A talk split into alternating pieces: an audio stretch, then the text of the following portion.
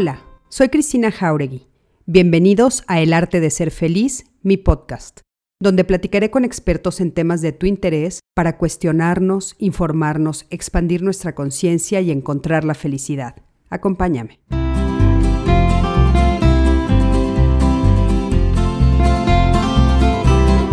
Hola, ¿qué tal? Buenas noches. Me da muchísimo gusto saludarlos, saludarlas darles las buenas noches a esta transmisión, una transmisión más de Código Felicidad. Estamos en este miércoles 2 de marzo, iniciando el mes de marzo, un mes que es muy importante en México y en el mundo para las mujeres. Es un mes en el que se ha visualizado todo lo que estamos haciendo las mujeres a favor de tener pues más equidad de género, mm, igualdad, eh, de oportunidades, para tener un mundo más justo, más equitativo, donde la violencia para las mujeres disminuya. Eh, esta idea de va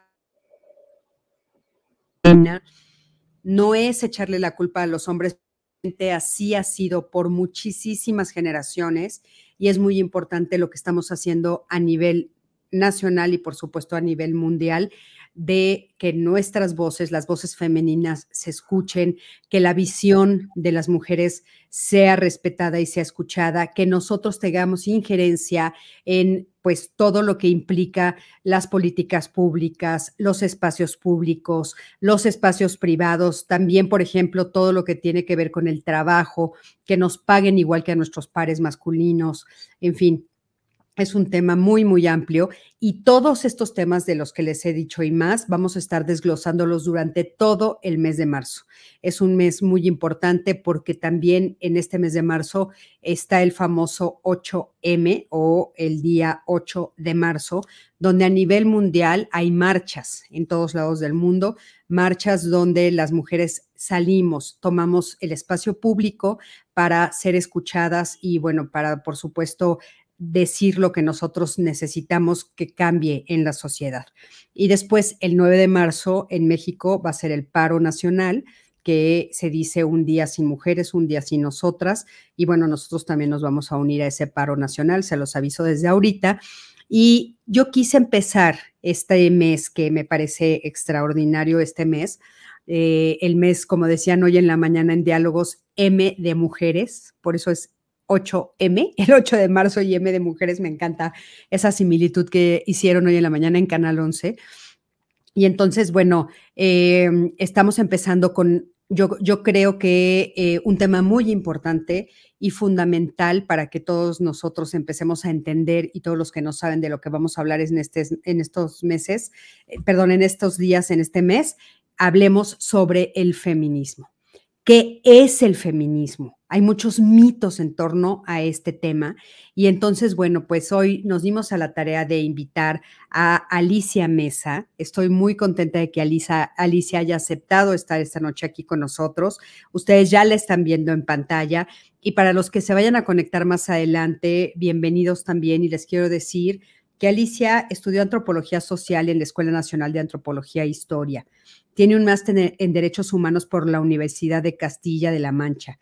Tiene una maestría en Desarrollo Humano por la Universidad Iberoamericana. Tiene un doctorado en Derecho Constitucional por la Universidad de Castilla de la Mancha. Desde 1990 se dedica a la prevención, educación y defensa de los derechos humanos ha trabajado con distintas OSCs como instituciones gubernamentales como la Comisión de Derechos Humanos del entonces Distrito Federal y el Instituto Electoral del Distrito Federal, instituciones intergubernamentales como la Oficina de México del Alto Comisionado de las Naciones Unidas y organizaciones de la sociedad civil en Myanmar, así Myanmar, perdón, así como consultora de buena gobernación investigaciones como discriminación y violencia indígenas de Guerrero, Oaxaca, Chiapas por la Oficina de México del Alto Comisionado de las Naciones Unidas, derechos sexuales y reproductivos en adolescentes, con afluentes y la Comisión de Derechos Humanos del Distrito Federal, así como informes sobre la trata de personas en distintos estados de la República. Actualmente, ella es directora del Centro de Estudios Sociales y Culturales Antonio de Montesinos hace. Entonces, bueno, pues para mí es un honor, un gusto y estoy muy agradecida de que Alicia haya aceptado nuestra invitación. Alicia, buenas noches.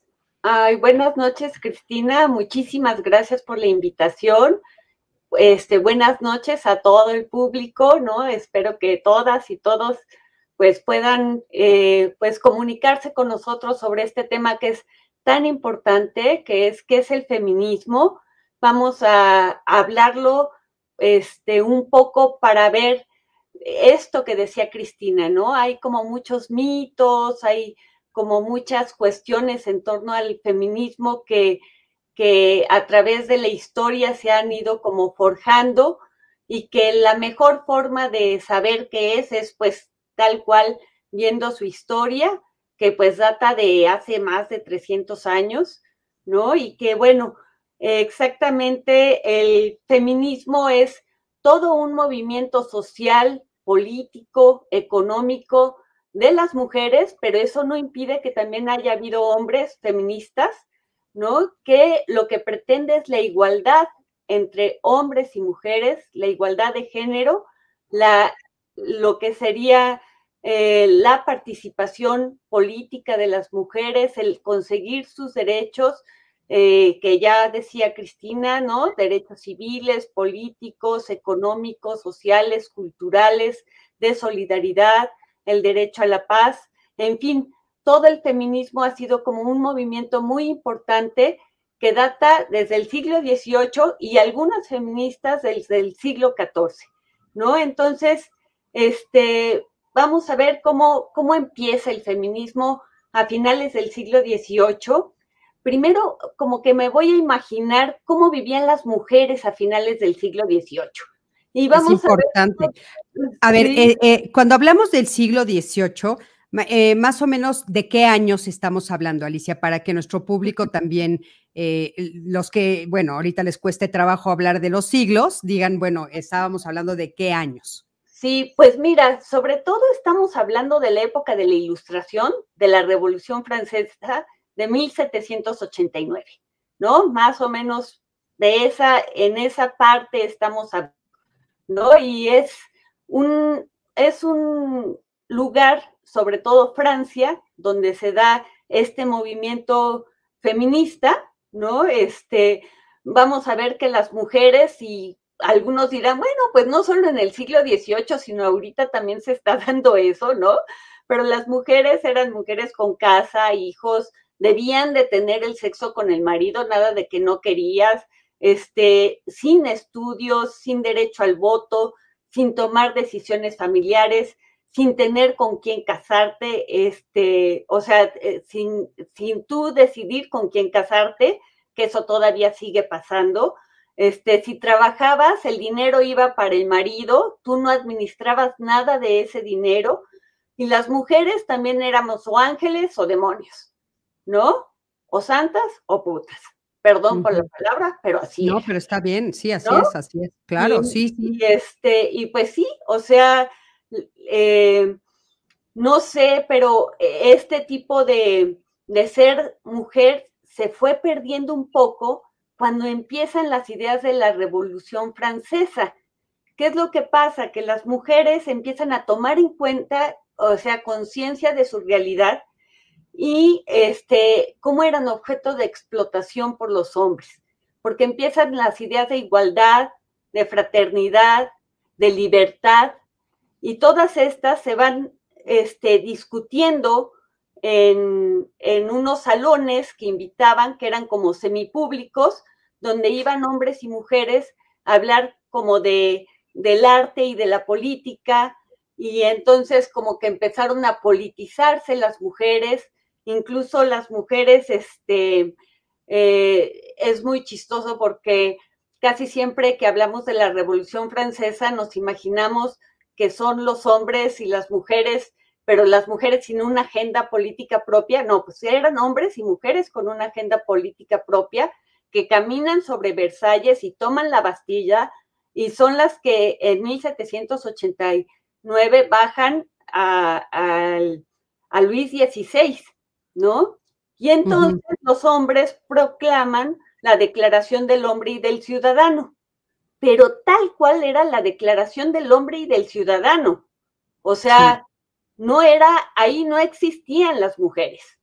Claro. Entonces, después de es que también era la forma, la forma en la que se hablaba, ¿no, Alicia? O sea, que hasta ahora también es uno de los grandes movimientos que está viendo, es esta forma de discurso diferente, de poder tener una narrativa que sea más incluyente, que yo me declaro aprendiendo. O sea, estoy de veras aprendiendo y tratando cada vez de, de, incorporarla más a mi propio vocabulario, pero cuesta trabajo. Entonces, en esos, en esos tiempos ni pensar en eso. Oye, te quiero comentar algo que me llama mucho la atención porque, claro, hoy hablar de la Revolución Francesa o hablar de toda esa época de la Ilustración, bueno, pues nos parece como maravilloso, muy avanzado. Y sin embargo, ahora que estamos teniendo estas pláticas, eh, las mujeres, y que se está poniendo a la luz, que ya llevamos un rato, pero pues sigue habiendo gente que no lo sabía, es, esto de decir las mujeres estábamos oprimidas, o sea, las mujeres no teníamos derecho a muchas cosas.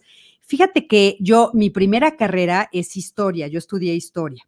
y, una de las cosas que más me impresionó cuando yo hice la carrera de historia es que entender que cuando llegan los españoles a, México, en este caso, y eh, conquistan México, y yo hice un ejercicio de comparación en ese entonces, cuando hice la carrera, de cuál era la comparación que existía entre las mujeres españolas y las mujeres mexicanas.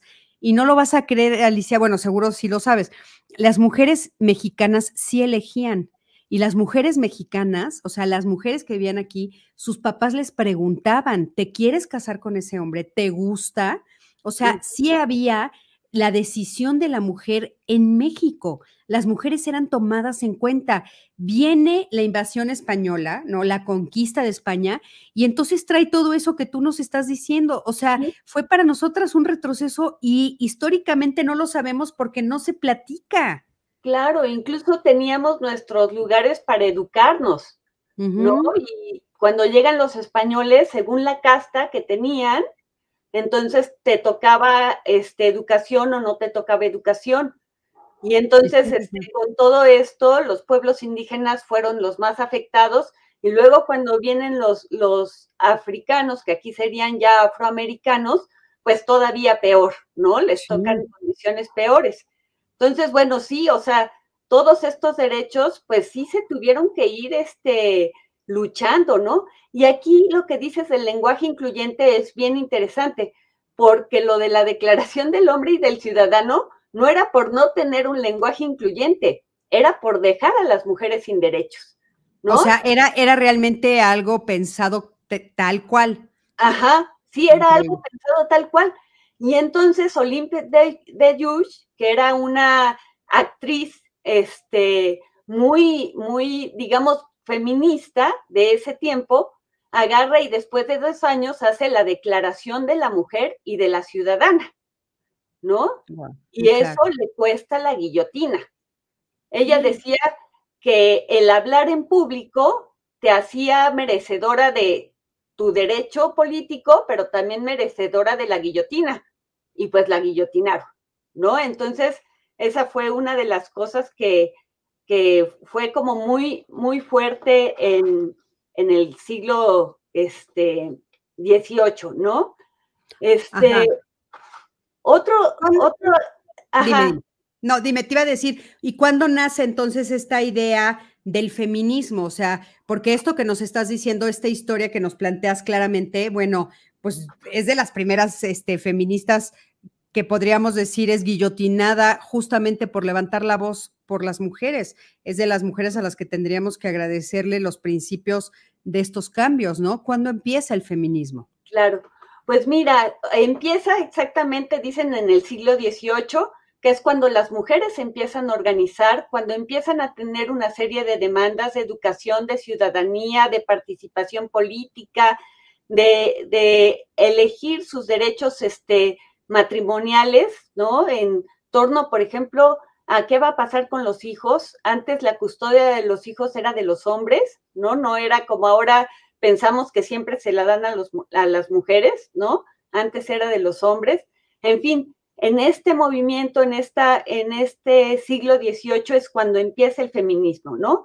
Pero incluso hay una feminista que que dice que hay como tres olas y que a lo mejor estamos en la cuarta ola del feminismo, y dice que la primera ola es la que estábamos hablando, ¿no? Es la ilustración y la revolución francesa, con un cambio político muy fuerte, porque exactamente cambia el absolutismo, este, se tira a Luis XVI y empiezan los, la incipiente democracia que íbamos a tener, ¿no? Porque luego viene Napoleón, pero bueno, se tira el absolutismo, empieza la democracia y cambia el sistema económico, ¿no? Entonces eh, empieza todo lo que es la revolución industrial.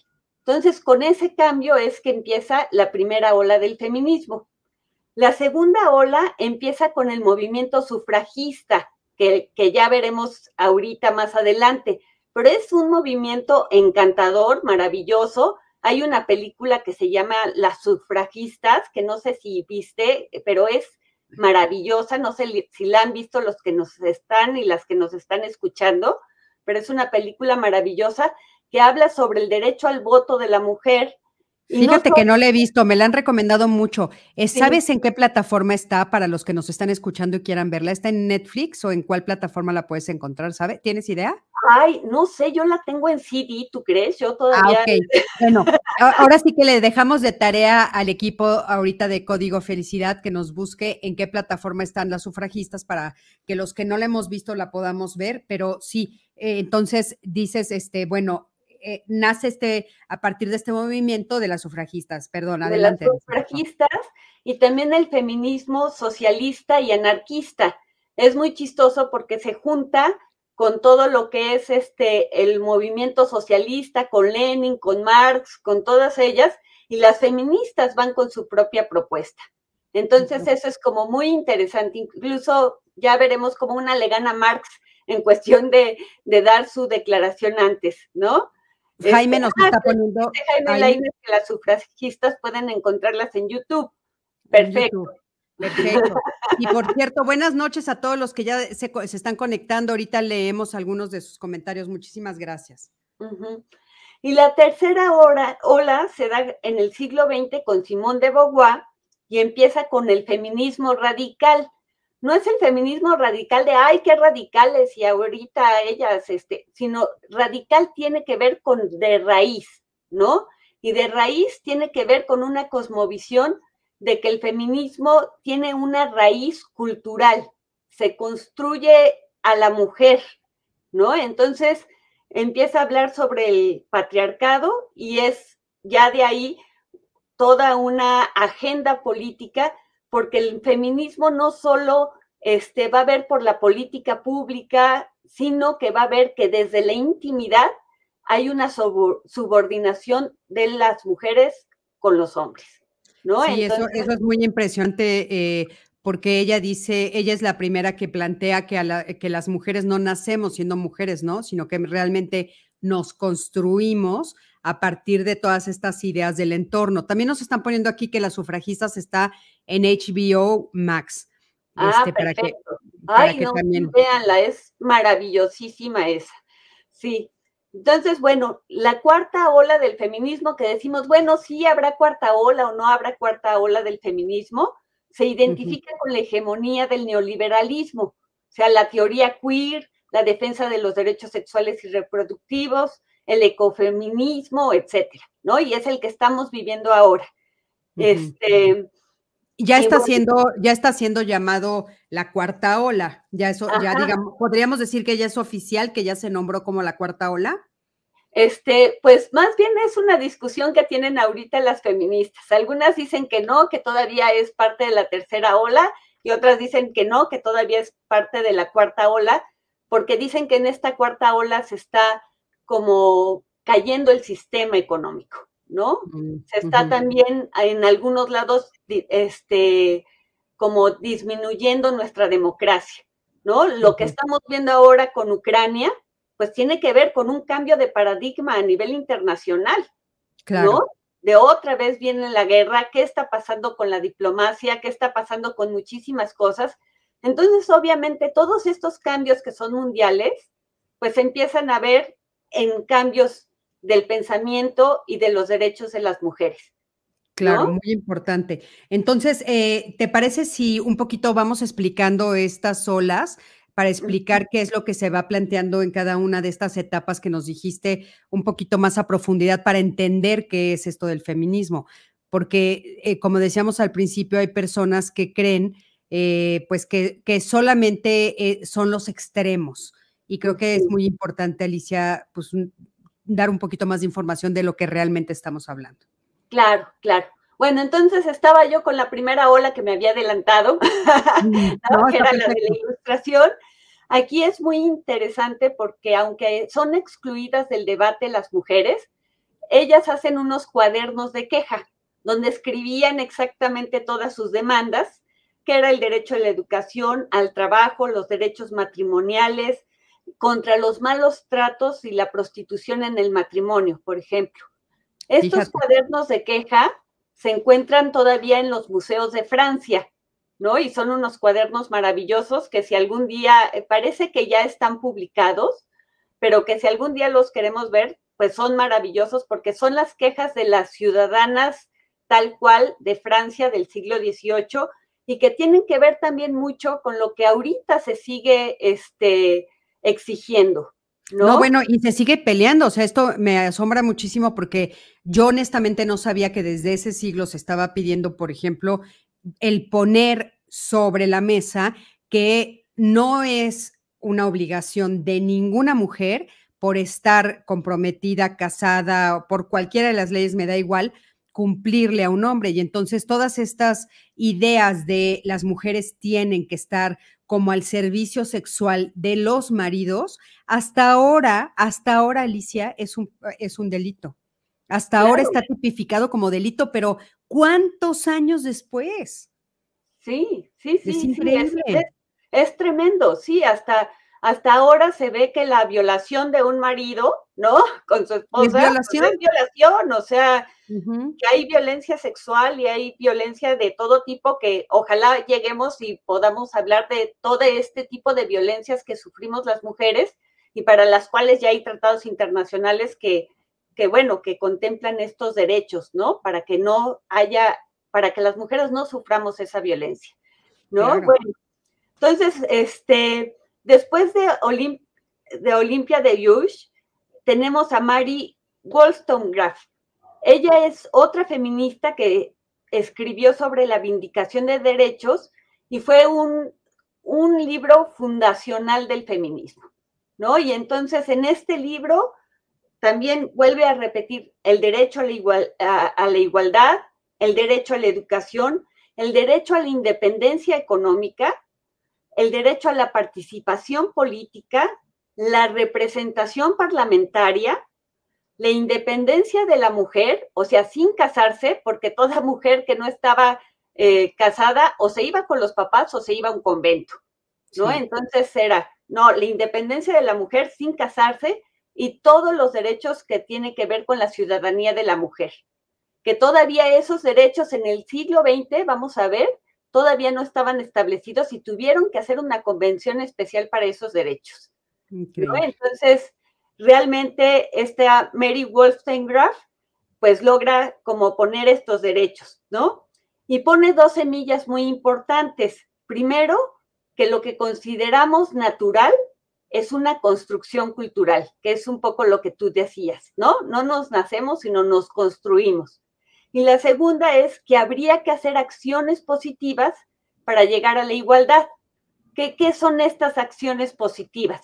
Por ejemplo, antes teníamos en México el problema de que llegaba el recurso para la educación a las familias y mandaban nada más a los niños y no a las niñas. Sí. Entonces empezó, creo que el Progresa, a enviar el recurso con más dinero para las niñas y menos para los niños para enviarlas a a, la educación, ¿no? Y entonces las familias empezaron a enviar a las niñas y a los niños por igual. Entonces esto fue una acción afirmativa, ¿no? El poder poner como mayor, mayores recursos, ¿no?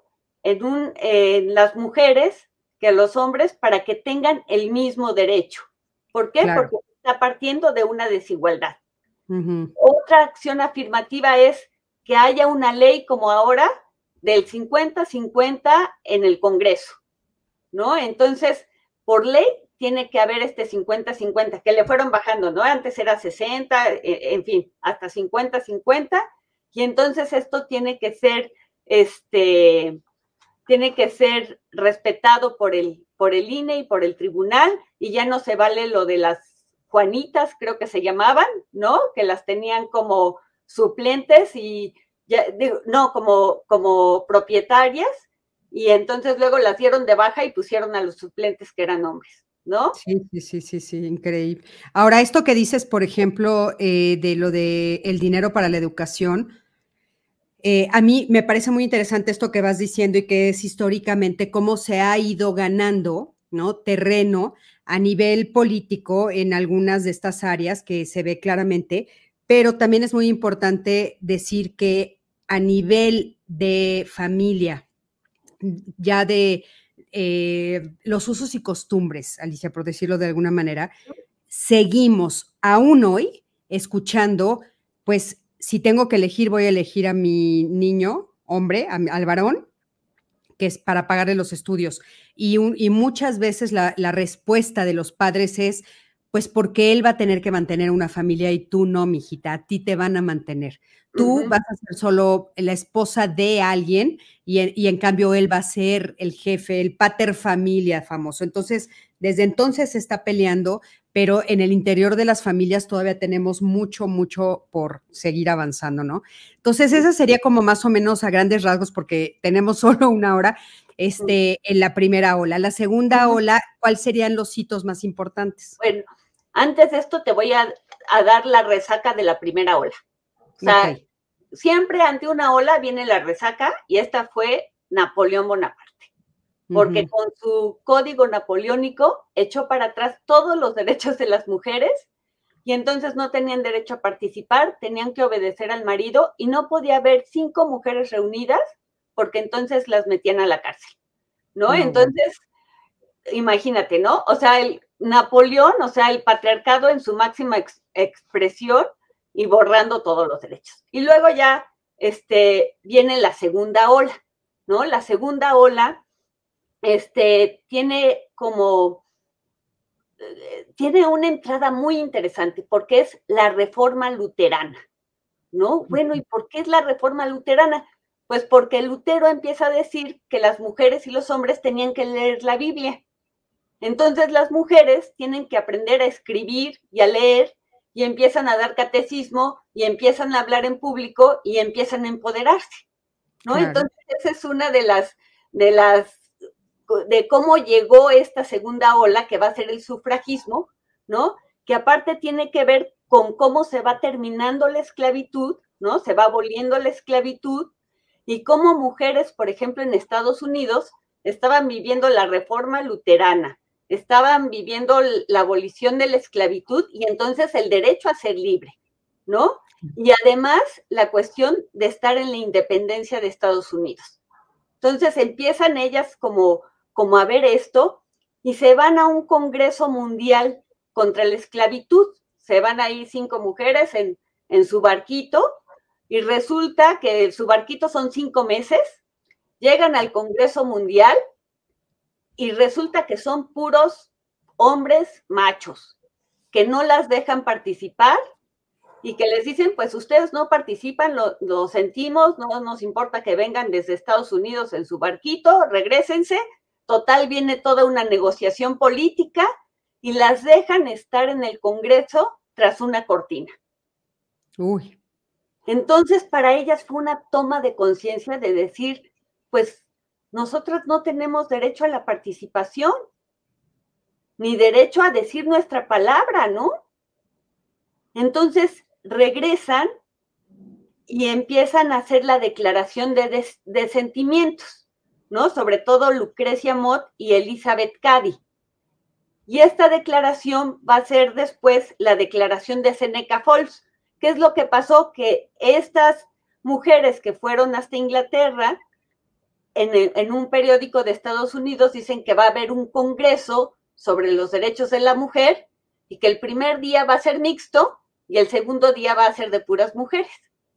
Y entonces hacen esta declaración de Seneca false y que sobre todo tiene dos derechos fundamentales, el derecho a la educación y el derecho al voto. Y decían, con estos dos derechos, nosotros vamos a poder tener los otros derechos, ¿no? Y por eso fue tan importante esta declaración. Ahora, ¿qué es lo que pasó?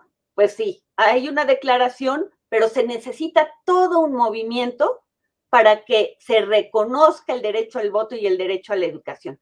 Entonces empieza el movimiento sufragista, tanto Estados Unidos como en Inglaterra, ¿no? Son en los países anglosajones donde se da.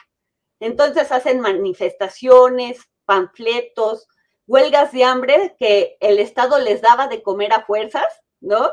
Este, las inglesas sí van y, y este, pintarrojean y se van contra los edificios, entonces las, las apresan, se vuelven presas políticas. Entonces hay todo, toda una lucha que... ¿Dónde, oye, ¿dónde, ¿dónde he escuchado eso antes? ¿Dónde he escuchado eso? Sí, ¿dónde, ¿dónde, cualquier cosa parecida a nuestra realidad. ¿No? ¿No? Entonces, pues es todo esto de que son presas políticas, por fin ya la sacan y en Inglaterra se logra el reconocimiento del derecho al voto en 1920 y en Estados Unidos en 1917.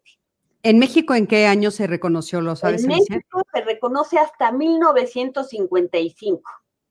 Wow, increíble.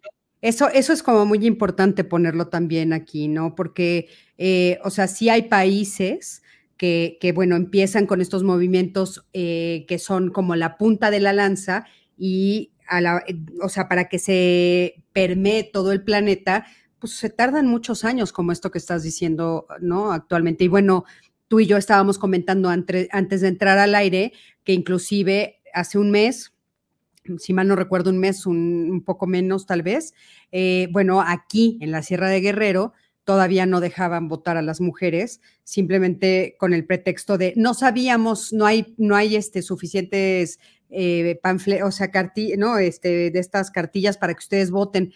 O sea, y dices, ¿cómo? O sea, ¿cómo ahorita, no? Y bueno, fue todo un movimiento que ya sabemos, porque salió en las noticias, que sí pudieron votar, pero es increíble que estés diciendo, o sea, ¿cuántos años después seguimos todavía viendo que este tipo de cosas siguen, siguen estando vivas y presentes, ¿no? Es de veras, de veras indignante. Sí, no, en Kiegolani, en Oaxaca, había una que la había nombrado presidenta municipal y la comunidad a la mera hora, eh, el, Instituto Electoral del Estado de Oaxaca a la mera hora lo desconoció. Y entonces tuvieron que ir a otra instancia. Entonces, sí, sí ha sido toda una lucha por el derecho al voto y ser votada, ¿no? Y sigue siendo, sí. Sí, y sigue siendo. Sigue, siendo. Bueno, este, justo en Oaxaca acaba de suceder lo de Susana Harp, que es indignante también, ¿no? O sea, una mujer que todo, que todo Oaxaca la, quiere, la admira y, que, querían que estuviera, y, bueno, eh, no fue nombrada cuando había sido prometida, ¿no? Eso también es algo que hay que denunciar, sigue sucediendo y es terrible. Claro, y es terrible, y luego nadie se imagina una presidenta de México, ¿no? Se imaginan a un presidente, ¿no? Pero bueno, ahí vamos, ahí vamos avanzando y es una lucha que, que bueno, por lo menos tenemos un objetivo y una mira hacia adelante, ¿no? Claro, volviendo a la segunda ola. este, otras reflexiones atrás del sufragismo fueron de John Stuart Mill, o sea, un hombre, y Harry Taylor, sobre que el matrimonio tenía que ser igualitario, ¿no? Y que tenía que haber divorcio también. Entonces, ellos decían que toda educación esclaviza a las mujeres de forma sutil. Esto a mí se me hace súper importante porque es un poco lo que estamos viendo ahorita, ¿no? O sea, la educación en las casas, la educación a veces religiosa, la educación que, que tenemos a través de la televisión, en fin, todo esto vuelve a las mujeres sumisas, ¿no? Y las va esclavizando de forma muy sutil. Y bueno, pues esto se decía desde la segunda, la segunda ola, ¿no? A mí, me, a mí me parece importante hacer un alto aquí y poner algunos ejemplos, Alicia, para que pues podamos eh, estar atentos, ¿no? O sea, es el discurso que se ve en televisión, que se ve en las novelas, que se transmite en las casas, ese discurso es al que te estás refiriendo, ¿no? El discurso donde primero comen los hombres, eh, ¿no? en, algunos estudios que, que yo he investigado, por ejemplo, otra vez volviendo a la Sierra de Guerrero, porque es impresionante cómo en Guerrero hay algunas comunidades realmente, de veras, de veras, con un atraso impresionante. Primero come el hombre, literal de comida. O sea, si hay alimento, primero se le da el alimento al hombre, después se le da al niño varón, después a la niña y después, por último, a las mujeres. Y no importa si la mujer está embarazada o no, ¿eh? No importa si está dando eh, pecho, o sea, si está alimentando algún bebé o no, es la última en comer. Entonces, se han visto, eh, pues, daños enormes en las mujeres, tanto a nivel intelectual y de entendimiento, porque no tienen los nutrientes, no comen bien, no están alimentadas. Esa, por ejemplo, es una. Otra es eso de pues los niños sí estudian y las niñas no. Entonces, si tenemos dinero en el interior de la casa, pues se le va a dar, se le va a apoyar al hijo y no se le va a apoyar a la, hija. O también, pues, todas estas cosas que nos ponen a hacer. A las mujeres les toca todas las labores del hogar y a los hombres las labores de afuera. Y hasta hoy lo seguimos viendo. Es eso de lo que estamos hablando, ¿no? Claro, y por eso es tan importante lo que se está haciendo ahorita de las nuevas masculinidades, donde ya se está viendo que esto de los machismos y los micromachismos deben deshacerse y de verdad vivir en igualdad en la casa, ¿no? Aquí es bien importante porque otro discurso, por ejemplo, es que las mujeres somos débiles y que los hombres nos tienen que proteger.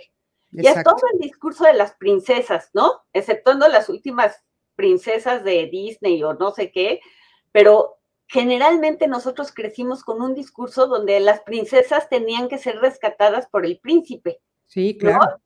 Y aquí entra una persona súper interesante de la segunda ola, que es Gertrude, que es una que salió, era esclava y que dice, pues yo viví una doble discriminación por ser esclava, o sea, por ser negra y, por ser mujer, ¿no? Entonces, dice, y nosotras, las mujeres, no somos débiles, nosotros somos muy fuertes, o sea, yo tuve que cosechar, tuve que sembrar, tuve que llevar agua, tuve que hacer muchísimas cosas sin ayuda de los hombres. O sea que ustedes hombres reconozcanos a las mujeres con esa fortaleza que tenemos, ¿no? Y no nos reconozcan, no nos, no nos digan que somos débiles. Y entonces lo que hace es fortalecer al sujeto político que estaba emergiendo en ese tiempo de las sufragistas. Y aparte empieza como todo este discurso de que hay mujeres distintas con este doble o triple discriminación, ¿no? Lo que se dice ahora es mujer, pobre e indígena, ¿no? Entonces hay una triple discriminación y entonces es muchísimo más difícil que pueda tener como esta igualdad para estudiar, para, este, para ejercer su empleo, para que le paguen el salario, etcétera, etcétera, ¿no? Entonces, esto es como bien, bien interesante. Y bueno, en este tiempo también está otra que es Flora Tristán, que de aristócrata pasó a ser obrera y que, este, y que antes del manifiesto comunista de Marx, ella este, puso un programa socialista que se llamaba la Unión Obrera, donde dice que la emancipación de los hombres debería ir junto con el de las mujeres, ¿no? Y ella generó la frase de proletarios del mundo unidos, ¿no? Entonces, es como bien interesante que, que, es este, una mujer la que hace esta frase tan conocida por todos y todas. Claro, tan conocida por todos y eh, justamente otra de las cosas, otro de los movimientos fuertes en este mes y que justamente fíjate que la próxima semana yo en el programa de diálogos que, que, tengo los miércoles, vamos a hablar de cómo la historia de las mujeres ha sido narrada por los hombres. Entonces, este tipo de cosas no se dicen, ¿no? O sea, esa es una frase que se le, se le atribuye a un hombre cuando fue dicha por una mujer. Claro. Entonces, esas son también otras de las cosas que estamos tratando de reivindicar. O sea, qué cosas fueron las que las mujeres dijeron, como esta película que se me ocurre ahorita que acabamos de ver hace unos años, de estas mujeres que fueron en la NASA y aparte, como dices tú, doblemente este, minimizadas y, y doblemente, mm, perdón, se me fue ahorita la palabra, que eran negras, ¿no? Ellas eran de color, de color de piel negro. Y entonces fueron discriminadas, no las dejaban ir a los mismos baños que las mujeres de color blanco y sin embargo ellas fueron las que hicieron todo para que llegara eh, el cohete a la luna, ¿no? Entonces dices, o sea, la historia de las mujeres no ha sido contada, ha sido siempre, ahora sí que quitada de la historia oficial, porque la historia siempre es contada por un hombre, ¿no? Claro, ¿no? Es como esto, de, eh, eh, conocemos la declaración de los derechos del hombre y del ciudadano, pero no los, la declaración de la mujer y de la ciudadana, ¿no? Por supuesto, no, no. O no conocemos la declaración de los sentimientos, o no conocemos que hubo una feminista que antes del manifiesto comunista puso su manifiesto, ¿no? Entonces, como que sí, tienes toda la razón del mundo, ¿no? Sí, porque aparte lo que tú nos estás diciendo es muy interesante. O sea, esto, eh, esto de, de, la ola, ¿no? Dices, bueno, la ola que viene y después la resaca, parece que en la resaca siempre hay un hombre o un grupo de hombres que aplastan lo que la ola trató de alcanzar o lo que pidió esa ola, ¿no? Aquí nos está diciendo Diana, que le mando un gran saludo y gracias, película Talentos Ocultos. Gracias, Dianita. Esa es la que habla de estas mujeres de las que yo les dije. Les dije, Mónica del Valle nos está diciendo, dicen que si los hombres parieran, solo tendrían un hijo. Moni, eso lo he oído muchas veces y sí, es cierto. Dicen que solo habría, que si los, los dos sexos eh, parieran, ¿no? Habría un hijo primero de la mujer, después un hijo del hombre, después otro de la mujer y hasta ahí porque el hombre ni loco tendría otro, porque no aguantaría. Pero bueno, habría que ver, porque tampoco, tampoco está bien este eh, eh, meter en el mismo cajón a todos los hombres, como lo han hecho con nosotras, creo que se ha equivocado, pero sí es cierto, ¿no? Claro, y hay una diversidad de hombres y aparte ahora muchos que están trabajando, este, pues toda la cuestión de su masculinidad, ¿no? Que creo que es muy, muy importante. Muy, muy importante. En la segunda ola seguimos con Alejandra Kolontai, que ella fue una feminista comunista que trabajó con Lenin como comisariada del pueblo para la asistencia pública y ella decía que tenía que surgir un hombre nuevo y hablaba de relaciones libres, ¿no? Y entonces defendía la legalización del aborto, el tener igual salario para las mujeres, la socialización del trabajo en el hogar y el cuidado de niños y niñas por parte de hombres y de mujeres, ¿no? Entonces ella dice que la emancipación de la mujer está en la vida íntima y sexual de las mujeres y que se necesita no solo una mujer independiente económicamente, sino sentimentalmente para derrocar el patriarcado. ¿no? qué es lo que estamos viendo hasta ahora, Alicia? seguimos en, ese, en esa lucha interna, ¿no? En el interior de los hogares.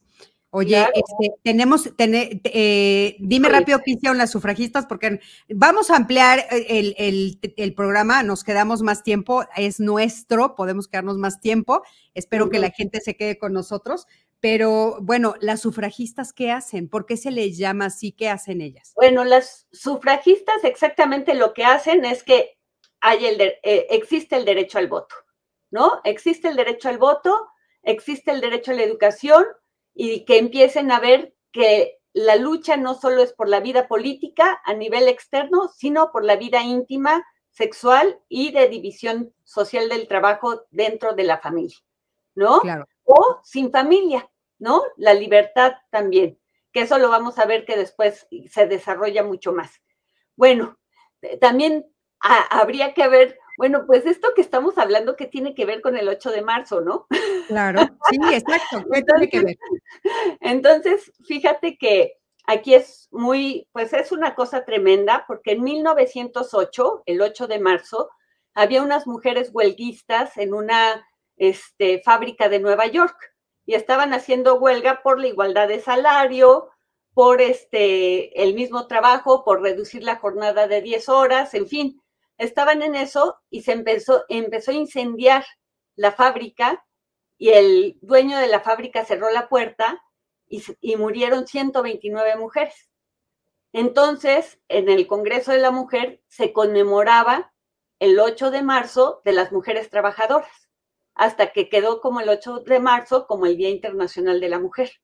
Pero fue exactamente por estas mujeres que luchaban por sus derechos laborales y que este, sufrieron esta gran pérdida, imagínate. No, bueno, terrible. Eso, eso es, este, bueno, pues es un delito lo que sucedió, ¿no? O sea, realmente es un delito y eh, me parece que es muy significativo. Y siempre sucede esto, para todos los que nos están escuchando, hay un momento en la historia, un momento muy significativo donde podríamos decir que se levanta la bandera de todo lo que se ha venido trabajando en muchos años atrás y eso fue, y por eso ahora, ¿no? Pues el 8 de marzo es tan importante y te digo que curiosamente hoy en la mañana me decían es que aparte es M de mujeres, por lo menos en, en, en, lengua española, ¿no? En lengua, en el español sí es M de mujeres, está padrísimo, no, no, no en todos los idiomas pero es como nos subimos todas a eso, ¿no? Entonces, bueno, eh, después viene la,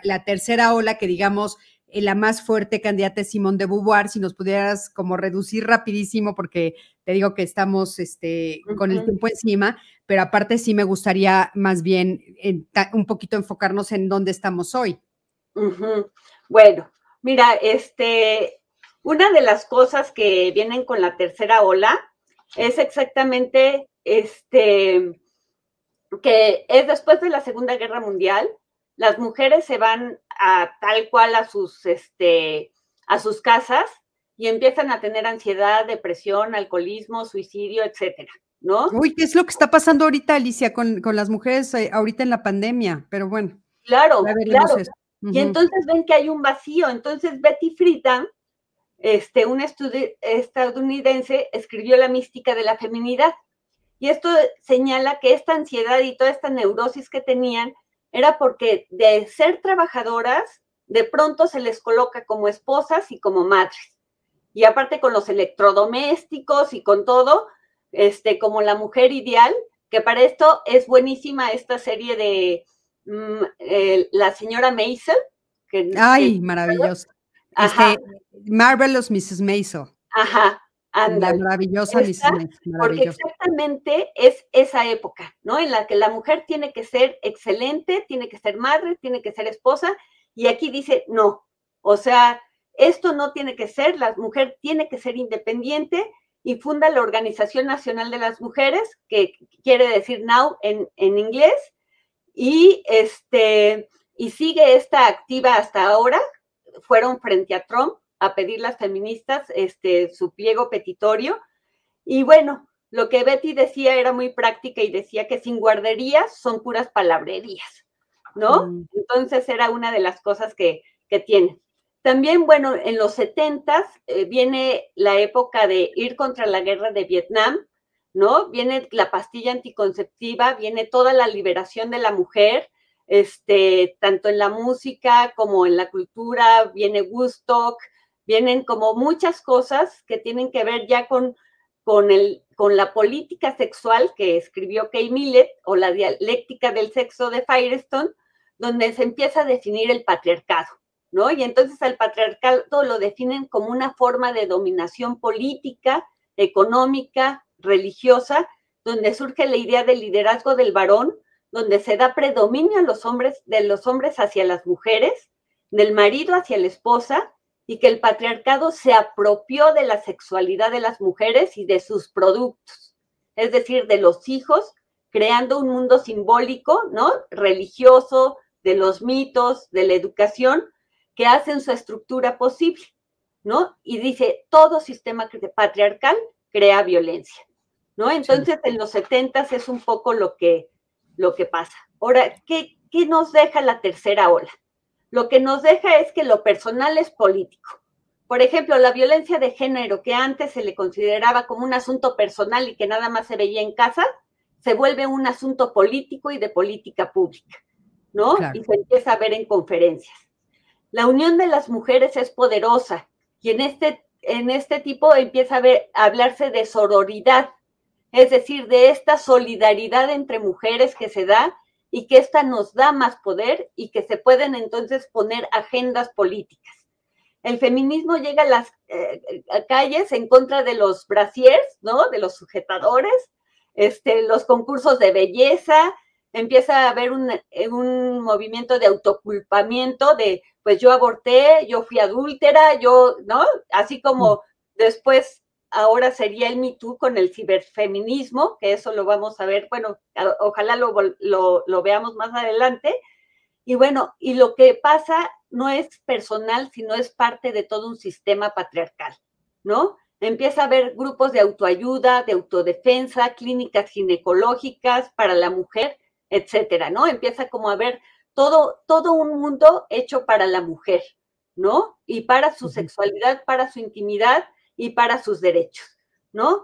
La diferencia entre el feminismo radical y el otro feminismo es el sexo, ¿no? Es la palabra sexual y es cómo se, cómo se va a ver desde uno y desde otro. ¿por, qué es, ¿Por qué es el sexo?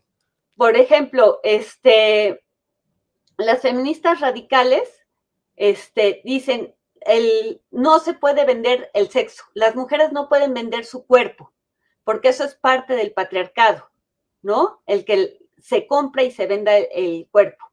Las otras feministas van a decir, no, está bien, las mujeres son las que deciden sobre su cuerpo y deciden si lo venden o lo compran.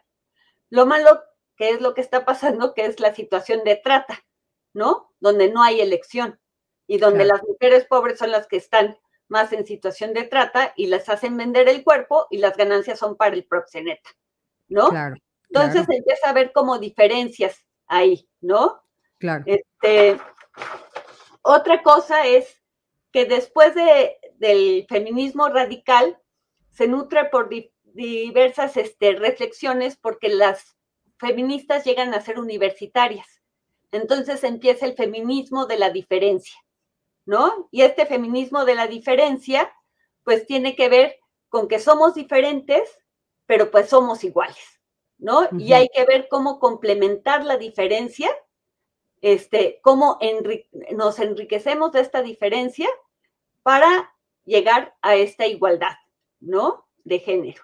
Claro. Se da el ecofeminismo contra el ecocidio patriarcal, colonial, capitalista, ¿no?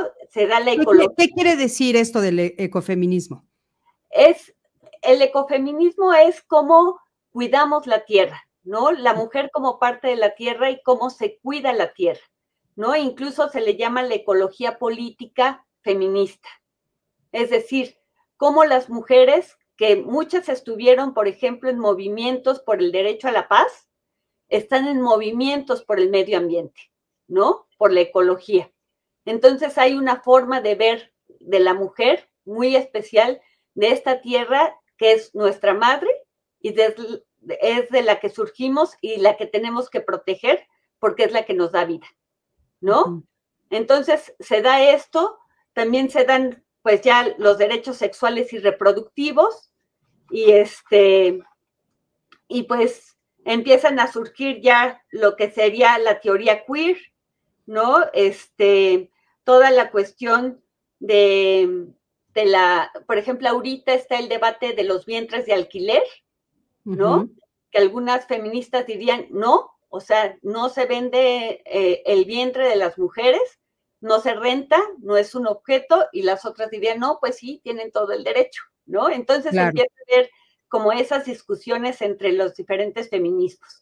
Ahora, en e, esto, esto de las diferentes, eh, las discusiones entre los diferentes feminismos, yo creo que también es parte de lo que tiene que existir. O sea, porque justamente el escuchar esas otras voces poco a poco nos va a hacer ir encontrando pues tal vez un centro más en común o un punto más en común, pero yo creo que es importante escuchar estas dos voces. Ahora, creo que en el camino también hemos estado eh, como tropezándonos eh, con algunas cosas. Por ejemplo, algunos de los comentarios que nos están haciendo, Alicia, que te, que te quiero leer. Eh, por ejemplo, dice Licia Andrade, dice, ¿por qué entre las mismas mujeres cuesta trabajo el feminismo? Dicen ellas, no me representan. ¿Por qué es eso? ¿Por qué dicen que son feminazis? Mm. ¿Qué le podemos decir a Alicia?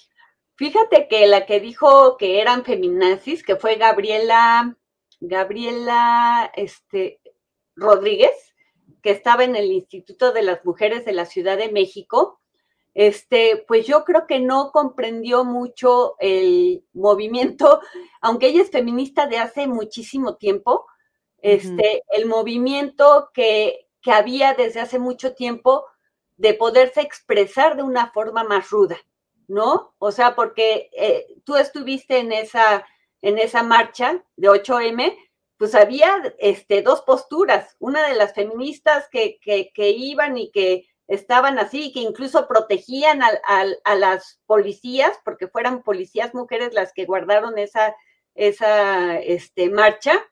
Y hubo feministas que, que iban y, estaban hasta con martillos para destruir vidrios y todo, ¿no? Entonces, esa forma de destruir vidrios y de hacer pintas y de todo, viene mucho de la lucha inglesa del sufragismo. Exacto. Entonces, este, era como, pues vamos a hacer notar realmente nuestro enojo contra la violencia que está sucediendo contra las mujeres, ¿no? Entonces, parte de ellas, pues están con eso y parte de ellas no, ¿no? Aunque yo vaya eh, contra la violencia de la mujer, pues a lo mejor no me voy a comportar así en, en una marcha y voy a estar así, este, este, cuidando a las policías, ¿no? Entonces, eh, claro. Sí, yo creo que por eso, por eso dicen que, por eso a veces dicen no me representan, pero a mí me parece que es como muy importante tratar eh, o hacer un gran esfuerzo nosotras como mujeres de entender estas diferentes formas de pararse frente a esta situación que estamos viviendo de las mujeres, porque la diversidad está en todas nosotras. También en el propio movimiento que estamos teniendo hay diversidad. Y entonces hay que respetar la diversidad. Y, sí, esto que viene desde las, desde las sufragistas, que a mí me parece muy interesante ponerlo, sí es cierto que lo que están haciendo o una de las cosas que están dejando que veamos muy claramente es como sin darnos cuenta, o bueno, sin darse cuenta, porque yo no me voy a unir a esa voz para nada, eh, no se están, no, no, o sea, están valorando más un objeto que puede ser una estatua, que puede ser un monumento, que puede ser un, un edificio, o sea, hay un, grupo de personas que están valorando más eso que está siendo pintado que todas las muertas que tenemos, ¿no? Entonces, eh, yo la verdad sí estoy a, favor de que, o sea, le pasa algo a alguien cercano a mí de mujeres y arde México, ¿no? O sea, sí no me importa, pero bueno, creo que cada una de nosotros tiene diferente manera de acercarse a esta situación. O sea, yo creo que sí podemos decir los extremos no son buenos. No estoy de acuerdo que lastimen a las mujeres este, que son policías bajo ningún motivo. Creo que entre mujeres no debemos de lastimarnos. Pero bueno, como dices tú, Alicia, o sea, yo en esta marcha no tomo la decisión de lastimar ningún, ningún monumento, pero a mí en la marcha, por ejemplo, la última que asistí, sí me tocó gas lacrimógeno, aunque todos decían que no y yo lo hice, yo, yo saqué público a mí y a mi familia nos tocó y vivimos un terror terrible y el gobierno decía que no era cierto, pues nosotros lo vivimos, o sea, lo vi a mí, en mi cara me lo lanzaron. Entonces, claro, yo creo que es como muy fácil a veces desde la distancia juzgar al otro, hay que tener como mucho cuidado desde donde lo decimos, ¿no? Y curiosamente me han criticado de feminazi también. Y a mí me da risa, ¿no? Porque han dicho en, los, en algunos medios, este, Cristina es feminazi. Pues no, no, no es feminazi, pero simplemente sí me uno a esta ola de la que tú estás hablando, donde, bueno, pues sigo sin creer que haya mujeres que no puedan tener derecho a decisión sobre su cuerpo, que no puedan estudiar, que no puedan votar, que sigamos, sigamos hasta hoy siendo pagadas muchísimo menos que en los pares hombres, ¿no? O sea, es inaudito. Entonces, bueno, perdón, pero si yo lo tenía que decir. Te voy a leer eh, eh, otra, otra, otro comentario. Ariana Rubal dice, les recomiendo leer el libro Los sueños de la niña de la montaña, autor e-, Eufrosina Cruz Mendoza, una mujer que hace poco vio la luz de sus derechos. las etnias en México se quedaron atrapadas en la segunda ola o no. Sabes que, Ariana, yo eh, escuché una de las entrevistas que le hicieron sobre estos libros, qué bueno que lo pones porque justo se los quería nombrar. Ella platica una historia que es terrible. En una de las entrevistas que le hicieron la semana pasada dice que iban en el mismo salón o en la misma escuela ella y su hermano. El hermano reprueba Alicia y el papá de ella va con la maestra y le dice, repruebe a mi hija, pero deje a mi hijo seguir estudiando. Y su hija era ella, Eufrosina. O sea, ella dice que ella de chiquita decía, pero ¿cómo? O sea, ¿cómo es posible? Y lo cuenta en su libro ahora, lo acaba de, la semana pasada eh, oí la entrevista. O sea, e, ahorita lo seguimos oyendo. Repruébela a ella, que ella no había reprobado, para que mi hijo siga estudiando. O sea, inaudito, inaudito. Sí, sí, no, no es inaudito. Y es inaudito lo que tú decías, la cantidad de desaparecidas mujeres que van de 0 a 19 años de edad, las que son más desaparecidas, la cantidad de violencia que subió más de lo doble ahora con la, con la pandemia, este, la cantidad de feminicidios. O sea, dices, pues claro, o sea, hay muchísimas cosas por las cuales pues hay que seguir luchando. Sin duda. Ahora, por aquí, por ejemplo, y con todo respeto, Lourdes dice, pero generan más violencia y lo malo que destruyen patrimonios culturales. Y fíjate lo que contesta Mariana. Mariana dice, los monumentos se limpian, las mujeres no regresan. Y eso es bien importante ponerlo sobre la mesa, porque de eso estamos hablando. O sea, sí es cierto, Lourdes, que también hay parte de la cultura que nos, o sea, que es de todos, pero la historia del mundo, la historia del mundo siempre ha sido así, y no por nosotras, ¿eh? los hombres han destruido patrimonio cultural que hoy quisiéramos tener. Por ejemplo, les pongo una, pues este, la biblioteca de Alejandría. O sea, ¿qué pues ganas tendríamos de tenerla hoy? Y no existe, ¿no? Lo sabemos así.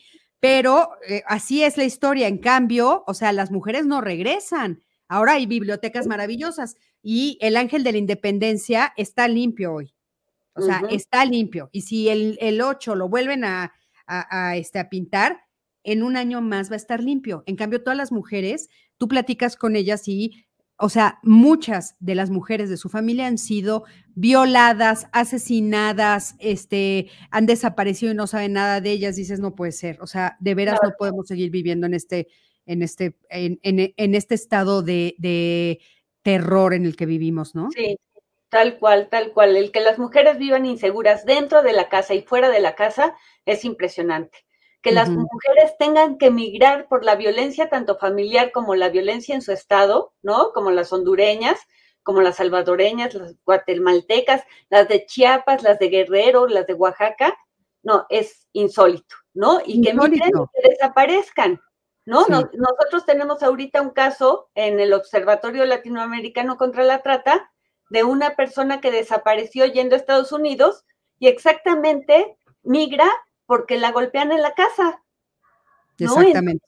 Dices, es que es impresionante y no hay justicia ahí. No, no hay justicia. Y también de, de, otras cosas que estamos viviendo hoy y que yo creo que es para entender por qué es importante el feminismo, por qué nos autonombramos feministas. O sea, ahorita, hoy, si muchas mujeres levantan la voz y dicen, mi papá me violó, mi hermano abusó de mí, eh, abusaron de mí sexualmente, son excluidas de sus familias, son golpeadas por los hombres de sus familias por atreverse a levantar la voz. Es impresionante, sigue sucediendo hoy. Niñas y mujeres en esta pandemia, Alicia, los estudios nos dicen que en esta pandemia estuvieron 24 por 7 con sus violentadores, no tenían ni forma de respirar y estaban siendo violadas todo el día abusadas sexualmente todo el día, maltratadas todo el día.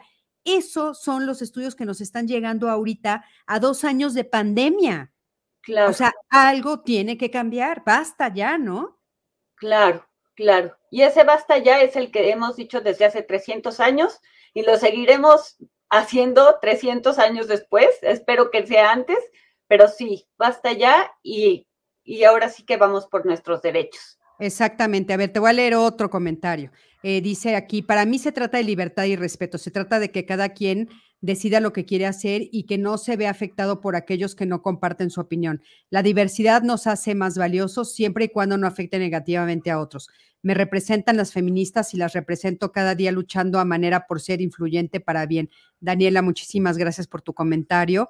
Lourdes nos acaba, Lourdes que nos, nos comentó ese comentario anterior, dice, eh, sí, sí es cierto, y en México tenemos más monumentos que se destruyeron en la conquista. Lourdes, se destruyeron, o sea, eh, digo, imagínate todos, todo lo que teníamos que era eh, el antiguo México, ¿no? Este, las pirámides, todas las, toda esa cultura se deshizo. Y después, en cada guerra, se han vuelto a deshacer. O sea, se ha vuelto a deshacer y se ha vuelto a construir sobre ellas. Y muchas veces es simple y solamente por dinero y poder. Aquí estamos hablando que por favor nos respeten, que no nos maten, que no nos violen, que no violen a nuestras mujeres. Es lo que estamos pidiendo, que no desaparezcan. O sea, no estamos ni siquiera pidiendo denos el poder, denos dinero. No estamos pidiendo que queremos tomar Palacio Nacional. Solo estamos pidiendo que nos dejen de matar y que nos respeten. Es impresionante la diferencia, ¿no? Claro, claro. ¿Qué, pues más? Este, perdón, pero eh, eh, pues me apasiona el tema un poquito. Alicia. No, muy bien. Este, aquí, Karina, Karina, somos las mujeres las que debemos sanar para criar a un varón sano. Sí, las mujeres también tenemos que educar de una manera, de una mejor manera y, y, y, este, cacharnos, ¿no? Lizzie dice, muchos hombres se sienten enojados porque piensan que queremos acabar con ellos y eso no es el feminismo, yo creo. Obviamente no es eso el feminismo. No, y hay hombres feministas, ¿no? Hay hombres en la historia del feminismo que han aportado al feminismo, ¿no? Y, el feminismo no va contra los hombres, ¿no? Va contra un sistema que está creando esta desigualdad, esta violencia, ¿no? Y que obviamente muchos hombres se están sumando a, esta, a este cambio de cultura, a este cambio de política y de economía que nos ha rezagado y que nos ha puesto en un lugar donde es más fácil que nos violenten, ¿no? Y yo creo que es importante también eh, decir que también sí es cierto que las mujeres tenemos que hacer una profunda reflexión de cómo nos estamos nosotros parando frente a los hombres de nuestra familia, a nuestros amigos, etcétera, porque esto que se le llama los micromachismos, que bueno, ya eh, hay un movimiento muy fuerte también diciendo que no hay micromachismos, todos son machismos, este, es, bueno, formas en las que aprendimos, Alicia. Nosotros aprendimos y como lo aprendimos de generación tras generación, muchas veces no nos damos cuenta que lo estamos haciendo. Entonces también nosotras tenemos que estar atentas a la narrativa que utilizamos, ¿no? Y si hacemos diferencias entre nuestros varones, hijos y nuestras mujeres, ¿no? Sí, sí, sí, hay que deconstruir todo, ¿no? Hay que deconstruir para volver a construir algo nuevo. Y eso cuesta muchísimo, porque es cambiar tu propia cultura, tu forma de pensar, tus valores. Por eso se dice que el feminismo es una nueva ética, y que tiene valores distintos. Y sí es una nueva ética. Oye, y antes de que te, de que te nos vayamos, a mí me gustaría que nos dijeras sobre el movimiento de Me Too. No quiero que se quede en el tintero. Ah, bueno, pues el movimiento del Me Too es muy interesante porque tiene que ver con el ciberfeminismo, que es el ciberfeminismo, dicen que es de la cuarta ola, ¿no? Y que lo que hace es hacer un movimiento mundial, ¿no? Para poder denunciar y para poder construir derechos, ¿no? Entonces el movimiento de Me Too fue importantísimo porque se pudo denunciar y se pudo hablar, se pudieron hablar muchísimas cosas de abuso, de acoso, de violencias, ¿no? Que las mujeres teníamos calladas. Y entonces en ese sentido se pudo hacer algo de justicia. Hubo gente que, que corrieron porque en el Me Too dijeron, este esta persona me acosó, me hostigó, me violó, me, ¿no? Entonces, de alguna forma, todo lo que no servía de, justicia se pudo hacer algo en el Me Too, ¿no? Mm. Y es lo que le dicen el ciberfeminismo. Y así eh, como el Me Too, habrá otras, ¿no? Eh, exactamente el ciberfeminismo se hace con la cuarta conferencia mundial de la mujer en Beijing en 1995 y es como construyen derechos. ¿No? Entonces, desde ahí, a través de las redes sociales, desde las pocas que había en el 1995 hasta ahorita en el 2000, eh, ¿qué fue? 2020, que fue el Me como en 2020, que fue el Me este, empiezan a utilizarse las redes sociales como una defensa de derechos y como una denuncia de cómo está la situación, la cual ningún análisis sociológico había podido hacer con tanta eficacia para poder profundizar en las políticas públicas en contra de la violencia hacia la mujer. Claro, porque aparte es bien importante decir que lo que también se reveló en este movimiento de Me eh, es la coerción, ¿no? Que es como nos obligan a las mujeres por otros medios, porque no todo es sexual, por otros medios a hacer lo que los hombres querían. Y bueno, por supuesto, es gravísimo que siempre estaba de por medio esta idea de, de voy a utilizar tu cuerpo, ¿no? Porque se me antoja, punto, y porque tengo derecho y porque quiero. Y, y aparte es increíble, Alicia, que todas, o sea, yo a todas las mujeres que conozco nos ha pasado algo en ese sentido, a todas sin excepción. O sea, todas nos han ofrecido alguna eh, cosa económica o nos han dicho de un proyecto o nos han querido abrir una puerta o nos han dicho te doy una conferencia y el pago es tu cuerpo. Es impresionante, o sea, a todas sin excepción. O han abusado de, de las mujeres de varias formas, o sea, porque también hay que decir que el abuso sexual no es solamente violación, también es las miradas lascivas, las formas de hablar, los tocamientos, y todas lo hemos vivido. Es de veras, de veras impresionante. Ahora, nos están diciendo varias cosas aquí, eh, ya, ya como eh, de final. Eh, Silvia nos dice, buenas noches, aprendí más sobre el tema, muy bien explicado, felicidades a ambas, muchas gracias.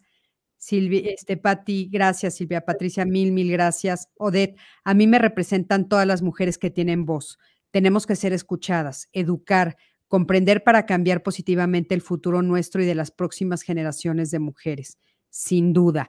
Eh, Tere Díaz nos dice, título del libro de Eufrosina, por favor. Aquí se los voy a decir y ahorita le voy a pedir a, mi equipo de Código Felicidad que por favor se los escriban. Son, es Los sueños de la niña de la montaña.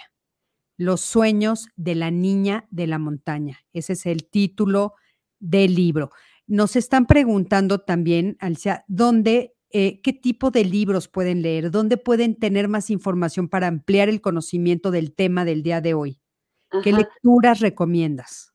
Pues mira, hay muchísimos libros sobre historia del feminismo que de verdad hay bastos. O sea, tú te metes a, este, a Google y pones historia del feminismo y te aparecen muchísimos libros, ¿no?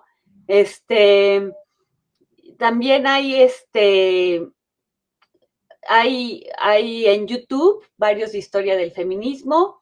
Este, yo también creo que, que puede haber este, películas, ¿no? Como las que hemos nombrado, este, series feministas, ¿no? Que tienen que ver con, con todo esto que hemos estado hablando. Y este, y esto, que esto que decías me parece como muy interesante, ver los contrastes. Dijiste, por ejemplo, esta de maravillosa Mrs. Maisel, es, ella, esa está en Prime, si mal no recuerdo, en Amazon Prime, y es muy interesante porque nos hace ver cuánto hemos avanzado. Te puedes reír mucho de la, de, de, de la serie, es muy buena, a mí me parece extraordinaria, está muy bien ambientada, el guion es maravilloso, es inclusive hasta divertido, muy, muy divertido y nos refleja, ¿no? Las diferencias que hemos, que hemos estado avanzando, las formas como hemos estado avanzando. A mí me gustaría sumar a lo que Alicia dice, les recomiendo, por ejemplo, sé que en Coyoacán hay, eh, ya, ya se acaba de poner una librería eh, toda orientada a libros escritos por voces de mujeres, o sea, por plumas de mujeres, lo cual me parece eh, también importante. Creo que eh, entrar a buscar, así como Alicia nos los está proponiendo en Internet, libros escritos por mujeres, vamos a, van a, encontrar muchísimos, ¿no? Que, que hablan de, todo esto, de este movimiento y de, lo que se está este, tratando de, alcanzar hoy. Los libros de lo que está sucediendo hoy los vamos a tener en unos años, esperemos que pronto, ¿no? Está ahí la promesa y la, y la oportunidad de todas nosotras de escribir lo que estamos viviendo, que también va a ser importante para las siguientes generaciones, ¿no? Este, por ejemplo, a ver, aquí en nutrición, las doctoras están haciendo protesta contra el acoso de médicos, camilleros, falta hacer ruido de su lucha. Lulu, gracias, gracias por decirlo. Este es un espacio en el que lo estamos haciendo. Eh, la librería Utópicos en Coyoacán está eh, hablando, es, esta librería que les estamos diciendo, está ah, sobre, en Coyoacán y es una librería dedicada solamente a títulos escritos por mujeres, lo cual me parece muy, muy importante. Y eh, aquí también nos están ayudando con la maravillosa señora Maisel. Es del 2017, es una comedia dramática, tiene cuatro temporadas y está en Prime. Eh, Elvia Villalobos nos está poniendo felicidades por el tema. Alicia, de veras, muchísimas gracias. Sé que fue muy corto el, el, tiempo, pero bueno, nos alargamos un poquito porque tenemos esa ventaja de que es nuestro propio programa. Eh, ¿Dónde te podemos localizar? Este, tú estás haciendo un trabajo importantísimo justamente en el tema de trata, que es un tema terrible, ¿no? Y que nos estás diciendo que, está pues más fuerte de lo que nos imaginamos. En fin, ¿dónde te pueden localizar? Mira, este, mi correo electrónico es dire como dirección, dire Centro Montesinos. Centro Montesinos. Ajá arroba gmail.com. Ok, ahí ya se los estoy poniendo eh, a todos para que lo tengan en todas las redes, ya está ahí. Perfecto. Ahí te pueden localizar cualquier duda que tengan, tal vez si tienen ganas de que les recomiendes algún libro, en fin, ahí pueden localizar a Alicia para que pues tengan más información sobre el tema del día de hoy. Eh, Rosita Ábalos, muchísimas gracias. Nos está diciendo que nos está viendo desde Tabasco. Gracias. También por acá tenemos excelente tema, bendiciones a las dos, Araceli Verona. Muchísimas gracias a todas y a todos los que se conectaron esta noche. Eh, por favor, compartan, compartan este y todos los programas de Código Felicidad platiquen de lo que estamos haciendo. Es una labor con de veras todo nuestro corazón y lo que buscamos es pues hacer de este un México mejor. Es lo que estamos buscando, sumarnos a todas estas voces que se están eh, pues sumando con nosotros, estamos haciendo redes, como decimos ahora las mujeres, estamos haciendo redes para que entonces esta red sea una red más justa, más amorosa, que sea una red en la que todas y todos quepamos y que hagamos un mejor país, un mejor planeta, un, un mejor día a día. Entonces, pues esta es la labor de Código Felicidad, como ustedes lo saben, y me gustaría que lo compartieran con todas las personas que ustedes conocen. Ana Mata dice por aquí, mil gracias, me encantó, muy clara la información. Eh, Rosita Ábalos dice, excelente campaña de sensibilización para que conociendo entendamos el mundo de hoy. Muchísimas gracias. Lisbeth Díaz dice, gracias, yo expondré el tema en la universidad. Lisbeth, qué padre, qué bueno que pudiste escucharnos. Vas a tener como mucha información.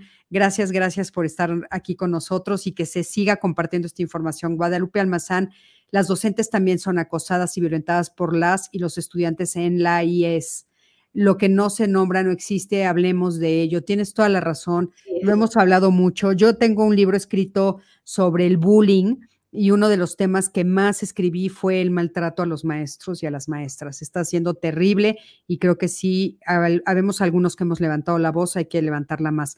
Gracias, buenas noches, nos dice eh, Tere. Karina dice, el amor se aprende como se aprende un idioma, como se desarrolla el apego. Cada caricia recibida en la infancia educa, cada contención, las montañas de paciencia, todo eso es una siembra.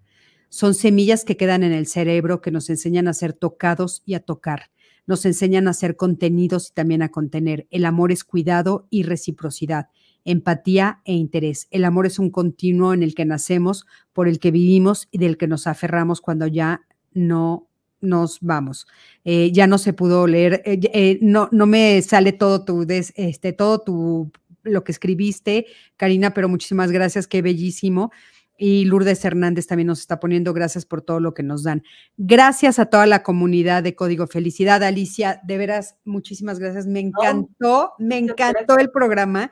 Me encantó todo lo que nos compartiste. A mí me quedó muchísimo más claro yo digo que también estos programas son para mi propio crecimiento y mi propio aprendizaje y me quedó clarísimo esto de las olas y cómo, bueno, pues hemos ido avanzando las mujeres. Estoy muy contenta de oír los avances que hemos logrado y bueno, sé que hay muchas cosas, muchísimas cosas más por hacer y que... Gracias. Muchísimas gracias, muchísimas gracias. Eh, gracias a ti y al público que, estuvo presente, de verdad. Muchísimas gracias por todas sus aportaciones, muy bellas todas y muy también profundas. Muchísimas gracias, sí. Y eh, bueno, aquí también Mónica del Valle dice, gracias, Mónica de Valle, dice, gracias por siempre estar, eh, por este trabajo maravilloso que están haciendo en Código de Felicidad y por supuesto que este tema también se debe de tocar desde casa y hacia los demás núcleos en donde nos movemos, siempre todo con amor y respeto. Sí, por favor, eh, por favor háganlo, ¿sí? En fin, muchísimas gracias a todos. Y les quiero recordar que mañana, mañana es jueves de Código Mujeres. Entonces, por favor, no se lo pierdan. Mañana tenemos eh, el siguiente testimonio. Es un testimonio en el que vamos a hablar en Código Mujeres, estamos hablando de desde las mujeres, desde diferentes perspectivas y todo lo que vivimos, cómo se vive desde el ser mujer.